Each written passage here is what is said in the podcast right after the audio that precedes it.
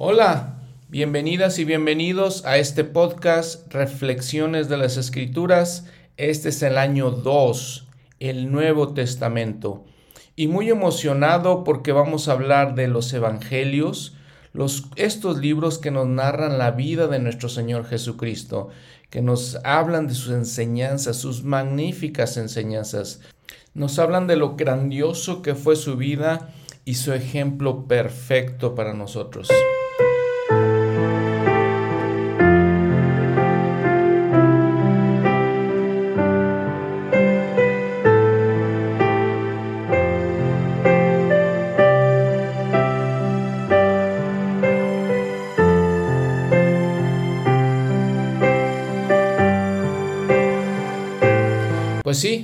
Todo este año estaremos estudiando, reflexionando sobre estos 27 libros que componen el Nuevo Testamento.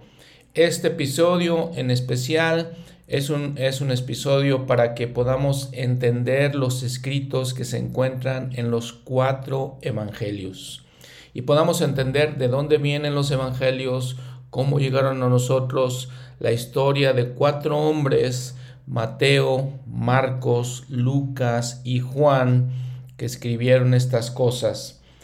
Y podemos entender que la, obra de llevar a cabo estos escritos y la obra de recopilarlos y reunirlos en un solo libro conocido como la Biblia no, no es tan fácil y que la obra de hacer las traducciones tampoco es tan fácil. Estos libros fueron escritos en el nuevo idioma conocido en el mundo de aquel tiempo, que era el griego. Eh, se le llamaba el griego común, koine, es, es este griego. Y entonces de ahí se tradujo al latín y del latín se tradujo en otros idiomas. Y en esto tenemos que hablar también que el griego se escribía diferente. El griego es más conciso que otros idiomas y la manera de hacer las traducciones era mediante palabras o frases que explicaban ciertas cosas, ciertas palabras. Eh, eh, también se hacía difícil todas las expresiones idiomáticas, los pronombres que son difíciles en griego, eh, los objetos o sujetos que eran implícitos en, en las palabras se escribía sin, sin versículos, se escribía sin párrafos y a veces sin espacio entre las palabras. Tampoco existían los capítulos, eh, se tenía que ver la puntuación, se tenía que ver todas las divisiones y al hacer estos cambios gramaticales, ortográficos en el texto, eh, lamentablemente a veces se corrompía lo que, lo que decían, eh, se corrompía al hacer todas las traducciones.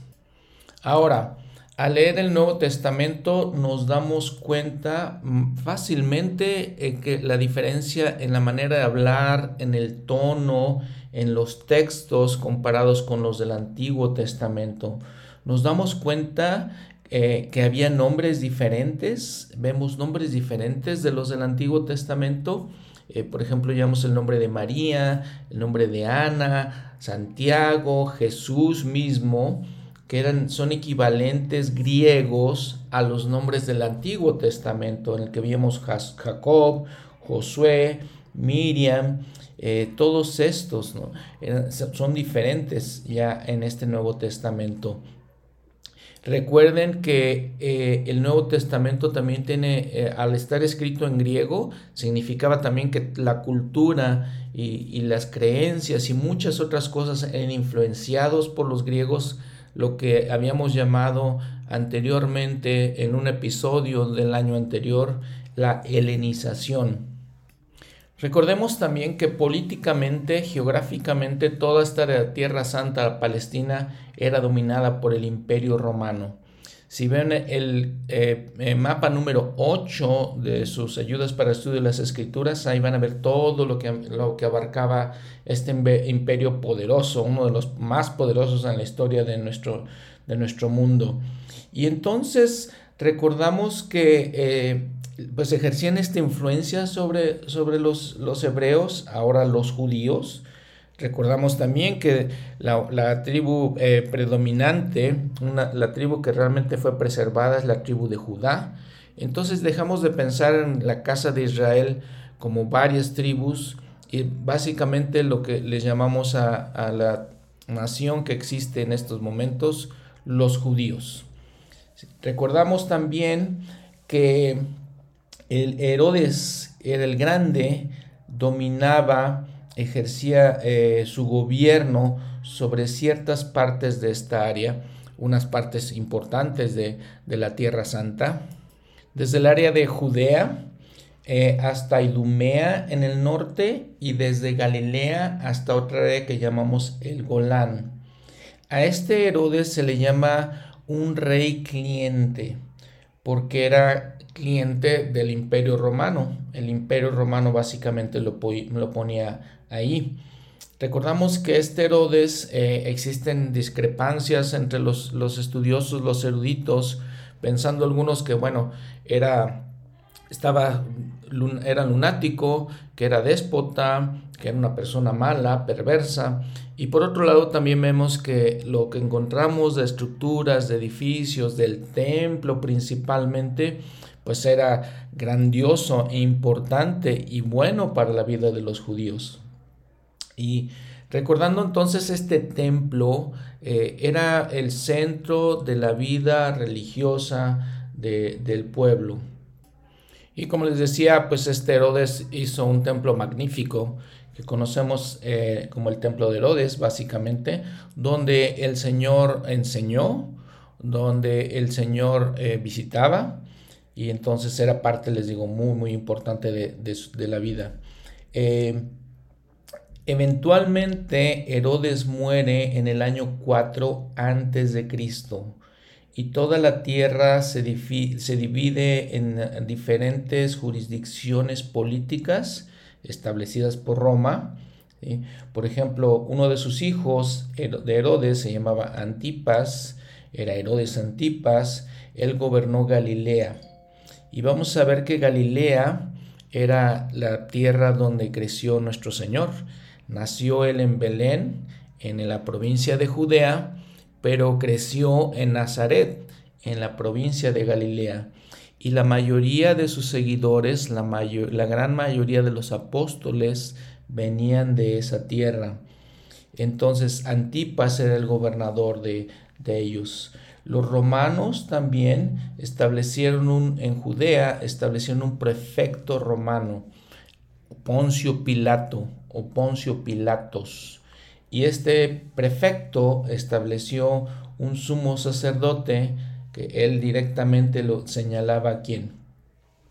Y entonces este fue, era la, el mapa político de, de estos tiempos. Ahora, en cuanto a los escritos, tenemos los cuatro evangelios y luego después tenemos los hechos de los apóstoles, que es otra narrativa de, de, la historia, de la vida de los apóstoles, y después de eso tenemos cartas, cartas que escribieron principalmente el apóstol Pablo y después otros apóstoles, eh, Santiago, eh, Juan, eh, Pedro, y que hablaremos en un, en un este, episodio posterior. Hoy les comentaba al principio del episodio, nos vamos a concentrar en los cuatro evangelios. Bueno, primero lo que debemos decir es que la palabra testamento eh, es realmente lo que significa es convenio. Recuerdan que hablamos varias veces de los convenios, la importancia de los convenios del Señor, con, empezando con Abraham y después siguiendo con su hijo y sus, sus nietos, el convenio.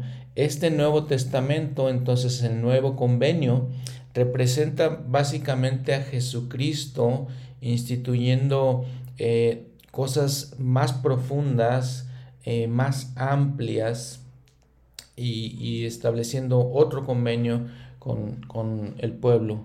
¿sí? Ahora, tenemos estos cuatro evangelios. Eh, lo que conocemos, nos dicen nuestras escrituras como el Evangelio de Mateo, el Evangelio de Marcos, el Evangelio de Lucas, el Evangelio de Juan. estos cuatro, estas cuatro, cuatro narraciones eh, las podemos dividir en dos, básicamente. Lo, podemos, lo que podemos decir es que tres de ellas, Mateo, Marcos y Lucas, se les conoce como los evangelios sinópticos. ¿Qué significa esta palabra sinópticos? Que vienen desde la misma perspectiva, que se parecen. Encontramos similitudes entre las narraciones de los tres. A diferencia del Evangelio de Juan, que es, eh, se ve muy diferente, es marcadamente diferente. Y entonces los evangelios sinópticos contienen más o menos el mismo idioma en el que se habla, usan el, mismo lenguaje, es lo que quiero decir, y contienen historias muy similares. Los eruditos al estudiar los evangelios básicamente utilizan Mateo y Lucas para hacerlo como su fuente principal. Lo que indica tal vez que Mateo y Lucas eh, utilizaron a Marcos como la fuente de sus, de, sus eh, narraciones. Una fuente tal vez oral, una fuente común a ellos. Eh, y entonces, ¿cómo escribieron? Pues cada uno de estos autores venía de diferentes modos de vida, tenían diferentes ocupaciones y dependiendo con la ocupación que tenían, pues es la manera en que escribían. Algunos utilizaban eh, eh, tinta, algunos utilizaban los papiros, algunos utilizaban piezas de, regularmente de, de animal para escribir. Y lo hacían pues de una manera que para nosotros en tiempos modernos puede pues considerarse realmente primitiva. En ciertas ocasiones pueden haber utilizado tal vez eh, navajas para escribir o piedras que eran puntiagudas para hacerlo. Eh, y, estos papiros era básicamente lo que, se, lo que se utilizaba. Nuestra palabra papel viene del latín papiro, que viene de la transcripción, de la es una transcripción, perdón, del griego papiros. Es eh, básicamente el nombre de una planta. La planta en latín se llama Cyperus papyrus, que crecía muy cerca de Egipto y que era fácil, fácil de obtener. Eh, utilizaban y tenían que hacer una, toda una preparación para hacer todas esas, escrituras. Eh, lo, lo, importante pues que hay que entender que llevaba tiempo, llevaba, eh, se hacía un esfuerzo para lograr todo esto. Muy bien, ahora, en cuanto a los autores, la fecha en que la escribieron y la audiencia a la que escribieron. Como les decía, probablemente el libro de Marcos es el primero que se escribió como evangelio y probablemente fue escrito para una audiencia romana. Eh, probablemente entre el año 60 y 70 de Cristo, de la era cristiana o después de Cristo, se, escribió. Eh, hay que decir que la palabra evangelio significa buenas nuevas. ¿Cuáles eran las buenas nuevas? Pues la vida de Jesucristo, el Hijo de Dios. ¿Sí? Esas eran las buenas nuevas y por eso la palabra que evangelio. Ahora, ¿quién eran estos escritores y cuál fue el propósito de lo que escribieron? ¿no? El primero, les digo, es Mateo, así aparece en nuestro Nuevo Testamento. Leví era un recolector de impuestos y utilizó probablemente tinta y un pergamino para escribir. ¿A quién le escribió? probablemente a los judíos fariseos, probablemente en un mundo griego. Eh, ¿y, cuál era su propósito? ¿Cuál era el propósito de Mateo? Era persuadir, persuadir a los judíos que Jesús es el Mesías prometido, el rey descendiente de David. ¿Cuáles son las características principales de este libro? Básicamente que cita muchas profecías del Antiguo Testamento, aproximadamente 100, que obviamente enfatiza el linaje de Jesús como un linaje real, eh, les decía, descendiente de David. ¿Qué cosas son eh, únicas eh, en, su libro, material único? La visita de los hombres sabios, la, la estrella de Belén, que se encuentra en Mateo 2 del 1 al 12. Muy bien.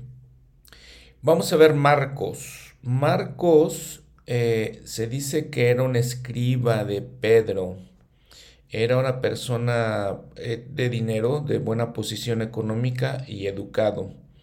Y al ser un escriba de Pedro, este, recibió toda esa información de, de él. Eh, ¿A quién, quién era la audiencia para la que él escribió? Probablemente los romanos, una audiencia gentil. Lo hacía muy todo muy corto y al punto de lo que tenía que decir. Entonces lo que, lo que nos sugiere también eso, que se lo dirigía a los romanos. ¿Cuál era su propósito? Era enfatizar las cosas que sucedían más bien que las palabras del Señor, testificar los romanos, eh, por eso les decía, todo lo decía corto, los hechos directos, las cosas esenciales. También a mostrarnos que Jesús era Dios y, este, y estaba aquí en la tierra. ¿Cuáles son las características que predominan en su libro? Hay una, eh, una versión, una narración más bien podríamos decir, de la pasión de Jesucristo, una tercera narración de la, de la pasión del Señor. Habla de los milagros de Jesús, da varias explicaciones eh, geográficas y culturales, y, por eso porque está hablando a eh, lectores que no eran judíos, que probablemente no conocían toda la geografía. ¿Cuál es algún material que es único de, él? Eh, eh, se encuentra en, en, Marcos, perdón, 14, 51 al 52, que es la historia de un joven con una sábana. Esto es un material único eh, para Marcos. junto con Mateo, sabemos que estos dos hombres fueron parte del círculo eh, muy cercano del Salvador, fueron parte del consejo de los doce apóstoles llamados.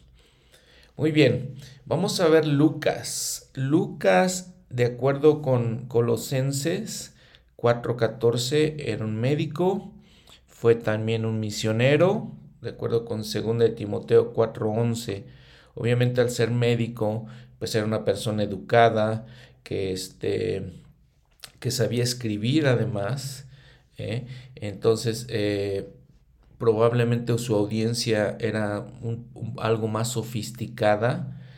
Dice, dice él mismo en, eh, los primeros versículos que le está escribiendo a Teófilo.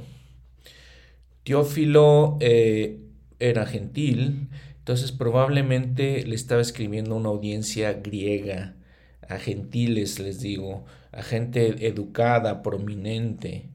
Em, y, así lo hace expresar, les digo él. Eh, ¿Cuáles son las características dominantes de, su libro? Eh, habla mucho de las mujeres, eh, se muestra una, un perfil favorable de los gentiles, habla de los lugares donde moró Jesús, de sus enseñanzas y de las cosas que hizo, tiene detalles de la vida de él y también nos habla de la importancia del templo. ¿Qué material es único para, de este libro? Las visitas de Gabriel, del ángel Gabriel, la visita de los pastores, Jesús en el templo cuando tenía 12 años, por ejemplo, habla de los setentas, habla de eh, el sufrimiento del Señor en Getsemaní, cuando sudó sangre específicamente, eh, también nos habla de eh, el ladrón que estaba junto al Señor cuando fue crucificado. Y nos habla de la experiencia eh, de cuando Jesús resucita y llega y come con los apóstoles. él no fue, no conoció realmente al Señor, sino que recibió la información de, otras, de otras fuentes. No fue, parte del, no fue parte del consejo de los doce apóstoles, pero por lo mismo, ¿no? Y estos tres que les decía entonces nuevamente Mateo, Marcos, Lucas, eh, son evangelios sinápticos. Nuevamente significa que tienen los tres la misma perspectiva. El cuarto evangelio, el evangelio de Juan. Juan el amado, Juan el apóstol. Eh, Juan escribió también eh, em, Apocalipsis una persona, uno de los hombres más allegados al Señor, fue un eh, miembro de la, lo que podemos llamar la primera presidencia, Pedro, Santiago y Juan. Y, como era, le decimos Juan el amado, porque el, Señor lo amaba em, especialmente. Él escribió de una perspectiva completamente diferente. Era este pescador con su hermano, con Santiago y se le conoce como, a ellos dos se les conoce como los, los hijos del trueno. A este Juan, que también los, y su hermano, que también las escrituras los eh, dicen que su nombre era Jacobo, Santiago. Eh, en, esa, en esa experiencia en que se molestan y dicen y le dicen al Señor, ¿quieres que mandemos que descienda fuego del cielo como lo hizo Elías y los consuma? a, ciertas personas, entonces por eso, por eso ese, ese apodo que recibieron, esa manera de llamarles. ¿A quién escribió él? Escribió básicamente a los santos, ya a los miembros de la iglesia, que ya tenían un conocimiento básico de Jesucristo, que ya tenían un conocimiento del Señor. ¿Cuáles son este, el propósito por el cual escribió? Eh, mucho, enfatiza mucho, testifica de, la divinidad del Señor, eh, habla de su naturaleza como el unigénito del Padre, nos enseña eh, mucho del Señor como el gran maestro, ¿no? como el líder espiritual grandioso que él era. ¿Qué son las características principales de su libro? pues nos habla, o dominantes de su libro, nos habla de Jesús como la luz, la verdad y la vida. Eh, nadie llega al Padre si no es por medio de Él. Eh, nos presenta doctrinas profundas. Eh, nos habla, por ejemplo, de los 40 días del Señor en, en, el desierto. Nos habla también de la transfiguración. Nos habla también de cómo desechaba eh, los malos espíritus de la gente. ¿Qué material es único al libro de Juan? Cuando el Señor convierte el agua en vino, la experiencia con Nicodemo, la experiencia con la mujer en el pozo, eh, la mujer samaritana, nos habla del pan de vida, nos habla de cómo levantó a Lázaro de los muertos, cómo lavó los pies de sus apóstoles, nos habla de un discurso de, de este, sobre el Espíritu Santo en los capítulos 14, 15 y 16. Y nos dice que Él mismo se quedaría sobre la tierra como una bendición del Señor. Estos son los cuatro eh, discípulos del Señor que escribieron sobre Él. Recuerden, eh, o debemos recordar todos, que estos cuatro evangelios, estos cuatro eh, discípulos escribieron compartiendo su testimonio. No es una biografía, no es una historia exacta de todo lo que hizo el Señor, sino que es su testimonio de ellos. Eh, son muy selectivos en la manera en que se enfocan, en la audiencia que tienen. Interesante si ven cuatro evangelios, cuatro diferentes audiencias eh, que podemos, podemos eh, captar en todo esto. Saben, la, la tercera parte, la última tercera parte de todos los libros, nos habla de la última semana de Jesucristo, la última semana de, de su ministerio. En En Juan, de hecho, toma hasta la mitad de, esa, este, de su libro para hablar de esa última semana, porque obviamente pues es la más importante. Nos, nos llevan a, a, ver, a conocer del sacrificio expiatorio del Señor y de su resurrección. Entonces, eso es lo que dedican más de una tercera parte de lo que, de lo que nos hablan es de esa última semana y especialmente de las últimas 24 horas. El libro de Mormón nos habla de estos evangelios, de la importancia de estos evangelios. Primera de Nefi 13, 24, 25. El mismo Nefi dice, y el ángel del Señor me dijo, ¿has visto que el libro salió de la boca de un judío? Y cuando salió de la boca del judío, contenía la plenitud del Evangelio del Señor, de quien dan testimonio los doce apóstoles, y ellos testifican conforme a la verdad que está en el Cordero de Dios. Por lo tanto, estas cosas proceden en su pureza de los judíos a los gentiles, según la verdad que está en Dios. Versículo 28. Por tanto, ves tú que después que el libro ha pasado por las manos de esa grande y abominable iglesia, se han quitado muchas cosas claras y preciosas del libro, el cual es el libro del Cordero de Dios. Sin embargo, dice Nefi en el versículo 39 de este mismo capítulo, y después que hubo llegado a ellos, vi que otros libros que vinieron por el poder del Cordero de los gentiles a ellos, para convencer a los gentiles y al resto de la posteridad de mis hermanos, y también a los judíos que se encontraban esparcidos sobre la superficie de la tierra, de los escritos de los profetas y de los doce apóstoles del Cordero, del Cordero son verdaderos. Nos da un testimonio, Nefi, de que estos libros, estos escritos, son verdaderos. Y en general, ¿por qué fueron escritos todos estos evangelios? El Juan mismo lo dice en el, Evangelio de Juan, capítulo 20, versículo 31. Pero éstas se han escrito para que creáis que Jesús es el Cristo, el Hijo de Dios, y para que creyendo tengáis vida en su nombre. Testimonio poderoso de Juan. Ahora, ¿cuándo fueron escritos estos evangelios? Eh, fueron después de la vida del Señor. El, evangelio más, eh, les había comentado que el evangelio más antiguo que tenemos es el evangelio de Marcos, aproximadamente el año 60 al 70 de la era cristiana, después de Cristo. Y este, el evangelio de Juan probablemente es eh, el más nuevo eh, que, perdón, lo que quiere decir que también se escribió mucho después de eso, probablemente en el año 90 después de Cristo, en la, de la era cristiana. Sin embargo, este, los primeros manuscritos que tenemos, los que, manuscritos más antiguos, eh, están en lo que se llama un papiro, papiro 52, y las fechas que tenemos más más o menos es el año 125 de la era cristiana, como les decía.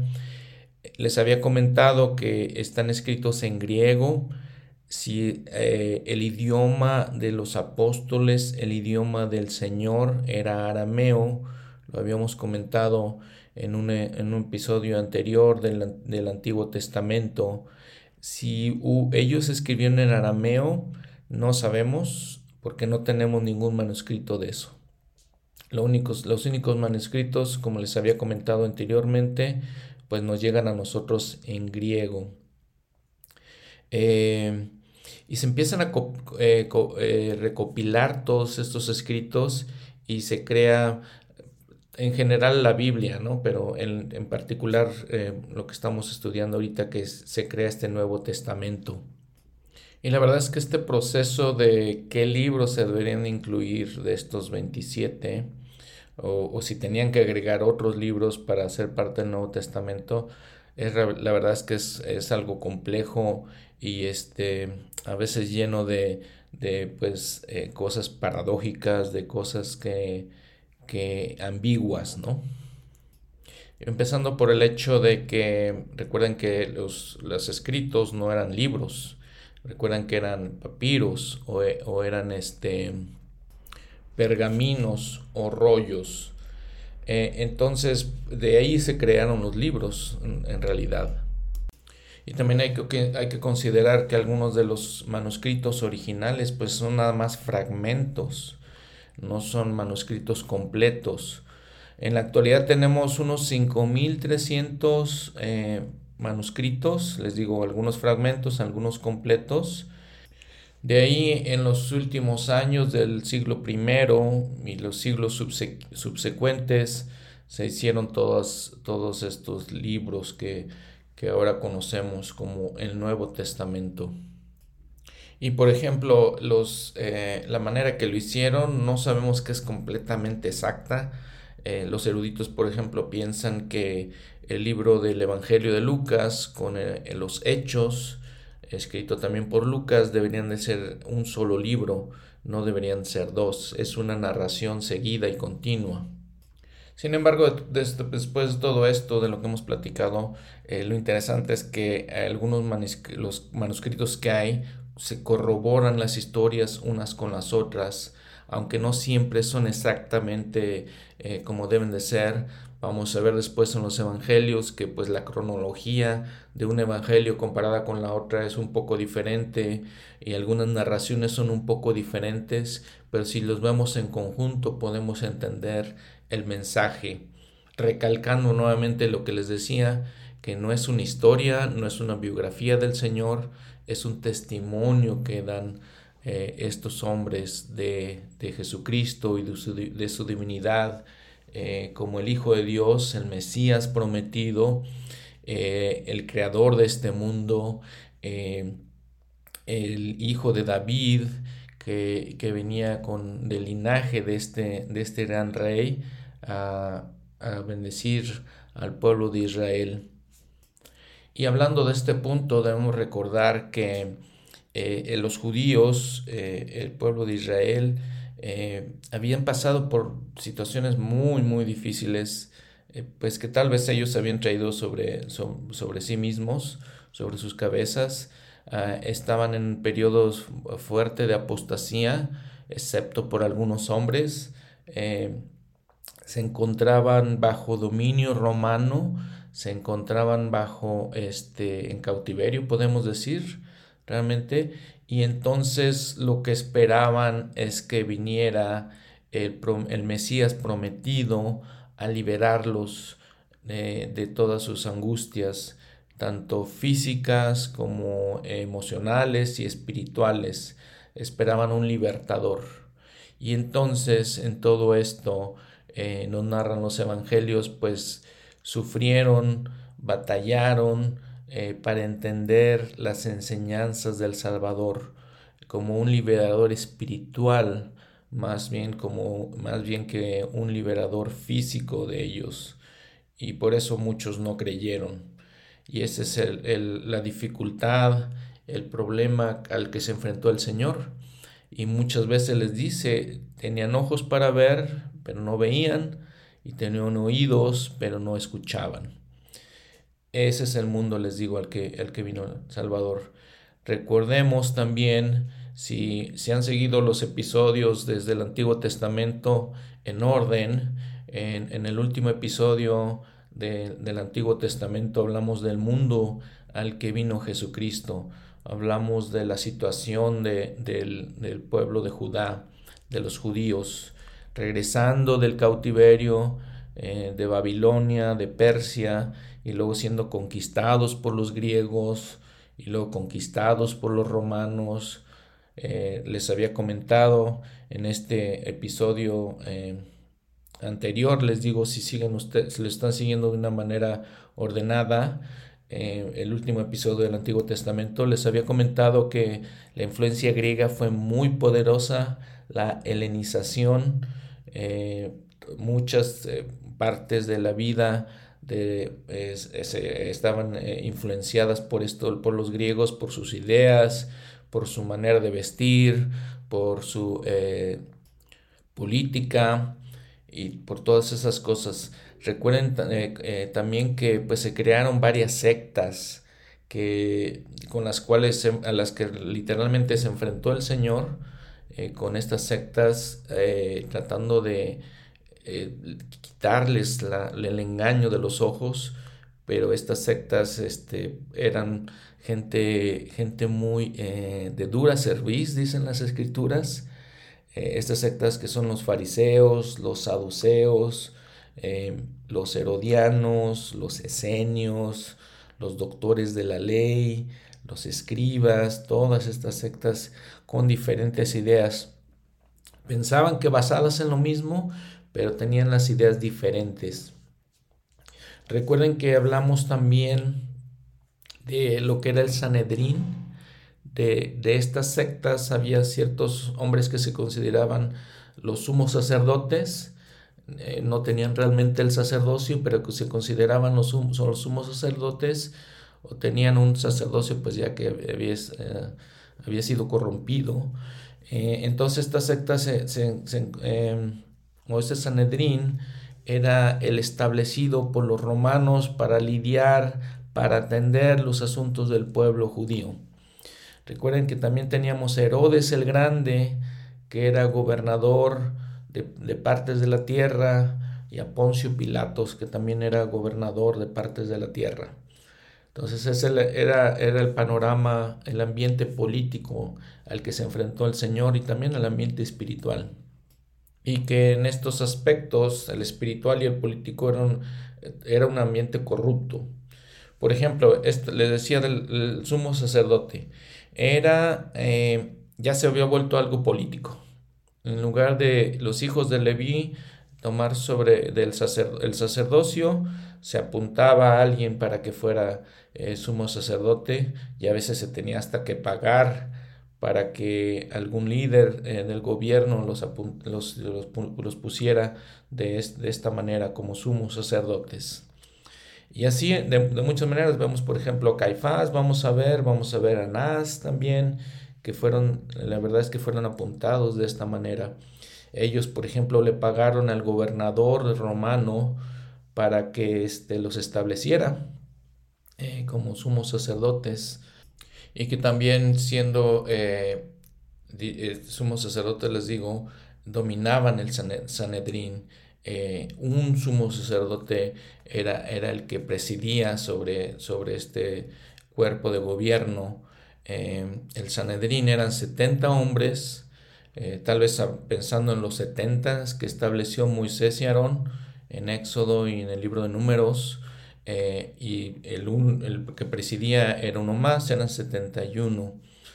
Y les digo, pues todo esto era corrupto, ¿no? Ya era, era una manera que dominaban la sociedad judía y controlaban la sociedad judía. De acuerdo con los eruditos, un punto para aclarar entre las sectas las más importantes, eh, dos de las más importantes que fueron los fariseos y los saduceos, Aparentemente vemos este, alguna, tenemos una sensación de que los fariseos eran los peores de todos. Eh, sin embargo, aunque ellos constituían una mayor parte del Sanedrín, el Sanedrín era dominado por los saduceos porque el sumo sacerdote, les digo, eh, Anás y Caifás, eh, fueron, eran saduceos. Entonces, eh, la verdad es que los fariseos eh, de alguna manera eh, admiraban al Señor, admiraban este, sus actitudes y sus acciones, nos, narran eso y eso es lo que nos dicen los, los, este, los eruditos.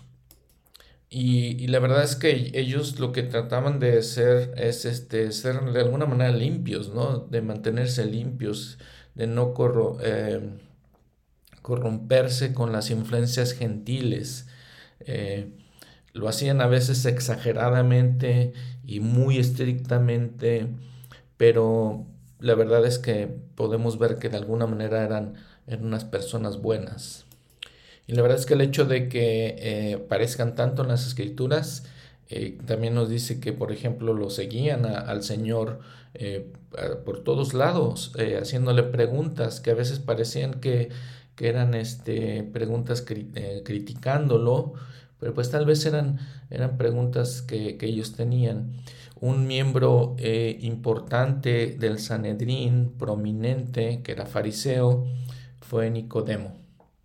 Y este Nicodemo le dijo al Señor, ¿no? Cuando, cuando lo visita en la noche, le dice, Rabí, sabemos que eres maestro que ha venido de Dios.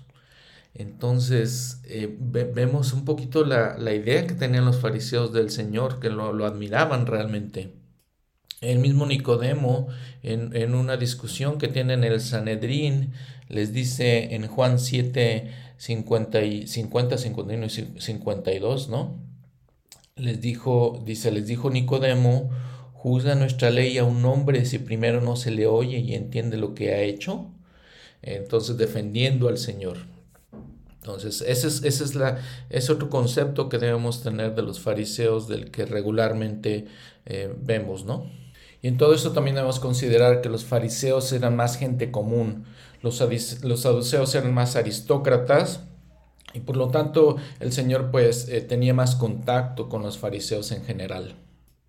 Otra parte muy importante de la vida religiosa, en este, en este caso de los judíos, que nos describen eh, los evangelios, pues es el templo. El templo que construyó Herodes, eh, que reconstruyó Herodes, que mejoró Herodes el Grande, eh, que lo magnificó de, de muchas maneras, que lo hizo aproximadamente en el año 20 antes de Cristo, empezó toda esta, esta obra de eh, reemplazar, eh, renovar el templo de Zorobabel, el templo que se había construido después de que regresaron del cautiverio los judíos. Y lo engrandeció, lo hizo muy engrandeció toda una, una corte, unos patios grandes y, magníficos. Em, y aquí el, Señor eh, visitó varias veces el templo, de acuerdo a lo que nos dicen los cuatro evangelios, lo visitó ocho veces diferentes. Las primeras dos son eh, las eh, famosas etapas de su niñez, en donde le enseñaba a los doctores de la ley, dice. La tercera vez fue la tentación de Jesús, cuando se encontraba en el pináculo del templo y otras cinco veces durante su ministerio activo del Señor. Em, tenemos poca información de sus visitas al templo, pero eh, fueron ocho veces, dándonos la idea de la importancia de este. Y aquí hay que comentar que varias de las visitas del Señor al templo fueron durante las fiestas, unas importantes como la fiesta de Pascua, cuando tenía 12 años, lo visitó probablemente este, en la parte que entre que cumplía 12 y 13 años, que es el bar mitzvah de los judíos, era una ceremonia donde un joven es aceptado eh, en la comunidad y hay ciertas prácticas que puede ahora hacer, como utilizar las filacterías para hacer sus oraciones en la mañana, eh, participa en otras oraciones, otros servicios de oraciones, puede leer el Torah y otras cosas eh, como platicar con, los doctores de la ley. Sí, miren, entonces este es el episodio que he decidido denominar episodio cero, porque es básicamente una introducción a los evangelios, ¿no? Como les decía al principio del episodio. Ahora, siguiendo el programa Ven, sígueme, si recuerdan, es, en el Antiguo Testamento, el último capítulo del manual habla básicamente del Señor, habla de la Navidad, y luego el primer capítulo de este Nuevo Testamento nos habla de la importancia de aprender y cómo aprender. Yo ya había hecho un episodio sobre cómo aprender a mediados del año pasado, entonces decidí tal vez saltarme básicamente este eh, capítulo del manual y voy a empezar entonces la siguiente semana con el episodio número uno, que es el segundo capítulo del manual, ya directamente la vida de nuestro Señor. Mateo 1 y Lucas 1. Así está el manual. Entonces, capítulo 2 manual, episodio 1 de este podcast. Ahora, como siempre menciono, y es importante mencionar eh, estas cosas, los comentarios que les hago los tomo de algunos libros eh, escritos principalmente por eruditos de las escrituras, miembros de la iglesia, miembros de la facultad de la Universidad de Brigham Young. Eh, uno principal se llama La vida y las enseñanzas de Jesucristo. Es el volumen 1 de Belén hasta el Sermón del Monte. Les, eh, también tomo información de el Nuevo Testamento, versículo por versículo. Tengo, eh, tomo información algunas veces de el nuevo video de que era, se llamaba antes Central Libro de Mormón, ahora se llama eh, Scripture Central. Eh, tomo algunas ideas de ahí, leo algunas cosas de quién es quién en el, Nuevo Testamento, es otro libro. Entonces tomo todas estas cosas de, estos, de, estas, eh, de estas fuentes de información. Y muchas gracias al Elder Domínguez por el arte de este podcast. Es un nuevo arte para el Nuevo Testamento. Muchas gracias a su hermano Enrique Domínguez por la música preciosa para este, este podcast también. Espero que al final de este episodio puedan escuchar toda la, pieza completa. Eh, quiero también darles su fe de ratas. Eh, mencioné, cuando mencioné a Marcos como uno de los escritores de los evangelios, él no conoció al Señor y él no era parte de los apóstoles además. Era, le había mencionado, eso sí había mencionado que pues era secretario de Pedro y por eso obtuvo toda la información. Gracias, nos vemos la próxima semana, hasta luego.